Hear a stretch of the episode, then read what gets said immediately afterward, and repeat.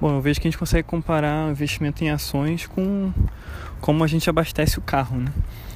É, quando você vê aquela fila gigantesca na frente do posto de gasolina, você sabe que a gasolina ali naquele posto tá, tá bem barata.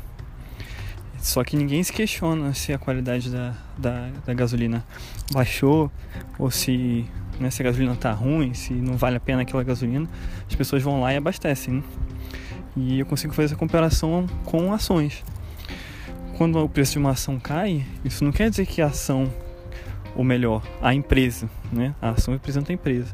Então isso não quer dizer que a empresa está ruim, né? Ou está perdendo fundamentos, ou a empresa está deixando de produzir algum produto, ou algum produto da empresa ficou ruim. Não.